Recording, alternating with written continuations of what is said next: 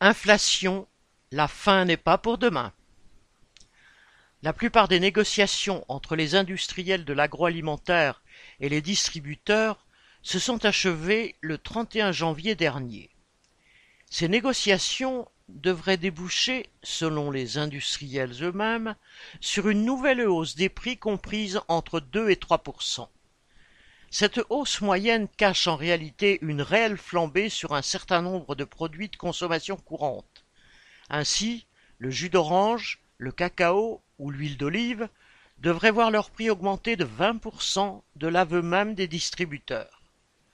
L'augmentation de ces prix alimentaires plus 20% sur les deux dernières années, va s'ajouter à celle de nombreuses dépenses frappant les ménages populaires, comme les transports, les péages, les assurances ou encore les forfaits téléphoniques.